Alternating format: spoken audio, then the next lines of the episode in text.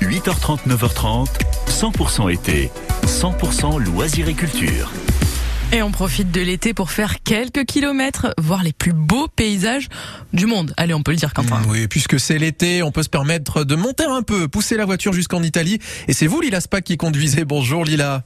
Bonjour Quentin. Alors en Italie, ok, mais pas trop loin non plus. Allez quoi, une heure, euh, une heure et demie de route? Absolument. On reste dans le Piémont, euh, on ne va pas trop trop loin en Ligurie. Mais avouez franchement que vous vous déplacez quelquefois uniquement alléché par une perspective gourmande. Alors choisissez Polenzo dans le Piémont pour son château, son église, à 15 km d'Alba. Vous savez, Alba, c'est le pays des truffes. Voilà l'université de sciences gastronomiques. Ça, il fallait le faire.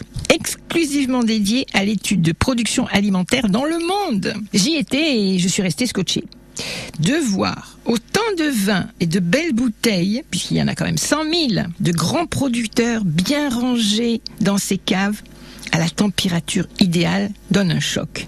Plus qu'un musée, une véritable vitrine œnologique sur plus de 2000 mètres carrés. Mieux vaut suivre les commentaires pour savoir de quel vin il retourne et avoir le pédigré de chaque bouteille. Vous pourrez faire des dégustations avec un tarif spécial à partir de 5 verres, mais c'est qu'il vous faut retrouver vos esprits pour rentrer en France. Et attention, euh, c'est de l'autoroute, mais tout de même, un verre ça va, deux verres éventuellement, mais trois verres, Bonjour les gars. On connaît le message hein, qu'il faut toutefois rappeler, l'alcool est à consommer avec modération. Par contre, Polenzo, profitons-en tant qu'on veut. Hein. Merci beaucoup Lila. Et pour en reprofiter, vous pouvez retrouver toutes ces escapades sur euh, l'application ici ou